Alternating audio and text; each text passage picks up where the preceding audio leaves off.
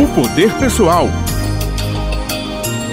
Bom dia, Martinha. Seja bem-vinda. Bom dia, Ivna. Bom dia. Bom dia, Ulisses. Caro ouvinte, você deveria estar aqui para ver como Ivna está linda de azul. Muito e o Ulisses obrigada. já é um galã, como sempre. Bom dia, caro ouvinte. Chegamos agora na última semana de novembro. Nossa! Tá acabando o ano. Tá mesmo? Meu Deus. Próxima segunda, 2 de dezembro do mês do ano. E eu sempre gosto de ter essa relação de tempo e o que é que a gente fez com o nosso tempo. Porque se a gente não mensura a nossa evolução, evolução de poder pessoal. O que é que é o poder pessoal? É a gente acessar o que há de melhor dentro da gente. É a gente estimular o contínuo desenvolvimento, aprendizado para evolução.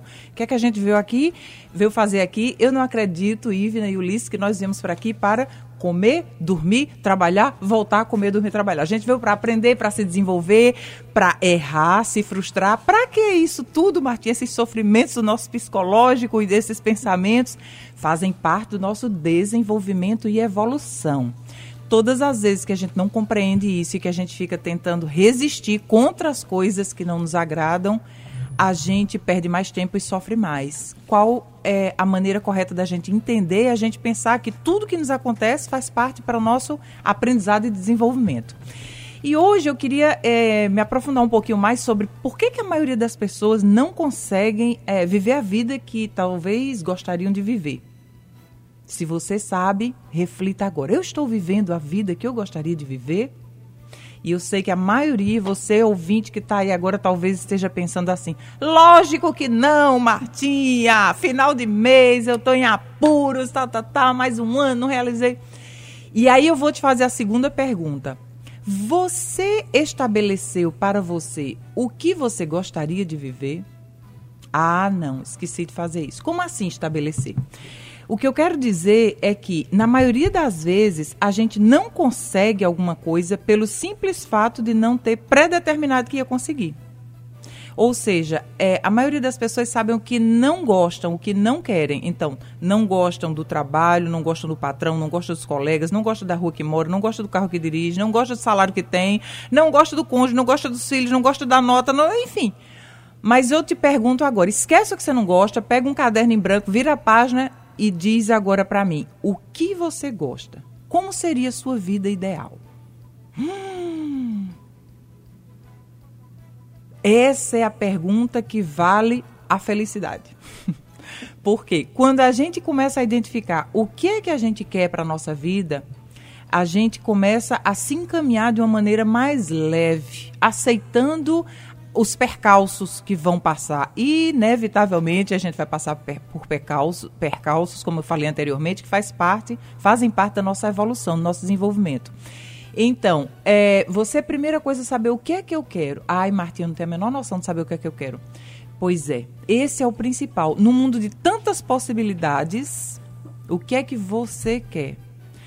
E às vezes, será que você não pegou os, os desejos de outras pessoas? Você abre o Instagram, tem lá uma coisa ali, ai, eu quero isso. Você abre o Facebook, já tem outra coisa, ai, eu quero isso. Sua família diz outra coisa, seus amigos dizem outra coisa. E muitas vezes você se deixa influenciar, é, estabelecendo metas para a sua vida que vem de fora para dentro. Mas eu queria te convidar hoje a você olhar para você, para o seu poder pessoal. Você é uma é uma extensão do nosso criador. Você, eu, Maurício, que está aqui na técnica, Helena. Eu queria que vocês estivessem aqui para ver todo mundo.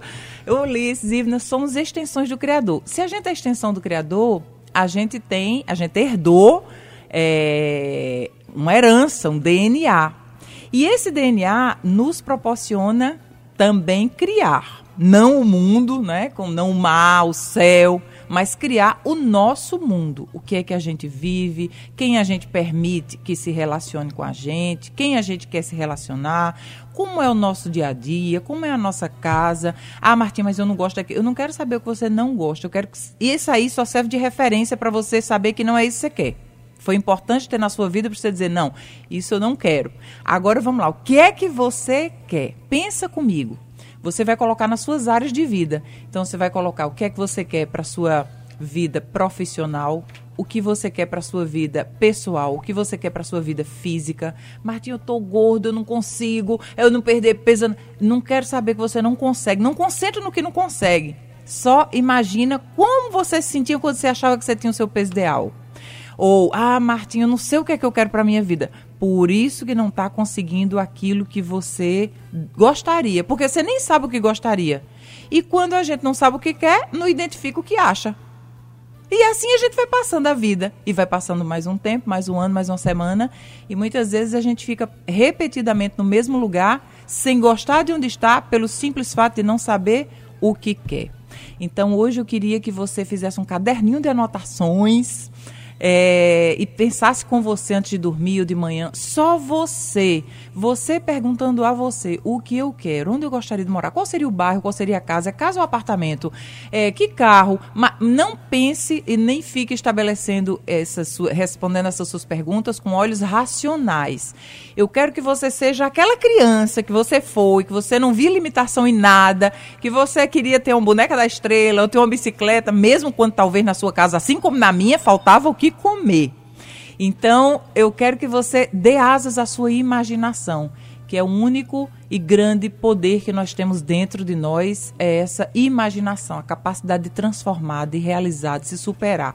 Então, eu quero te convidar a acessar seu poder pessoal, perguntar para você mesmo o que é que você quer, para que a gente comece a entrar nas quatro semanas seguintes de dezembro transformando essa vida, transformando o mundo de possibilidades de oportunidades para que você tenha um 2020, 2020 cheio de felicidades e realizações em sua vida. Um beijo até dia 2.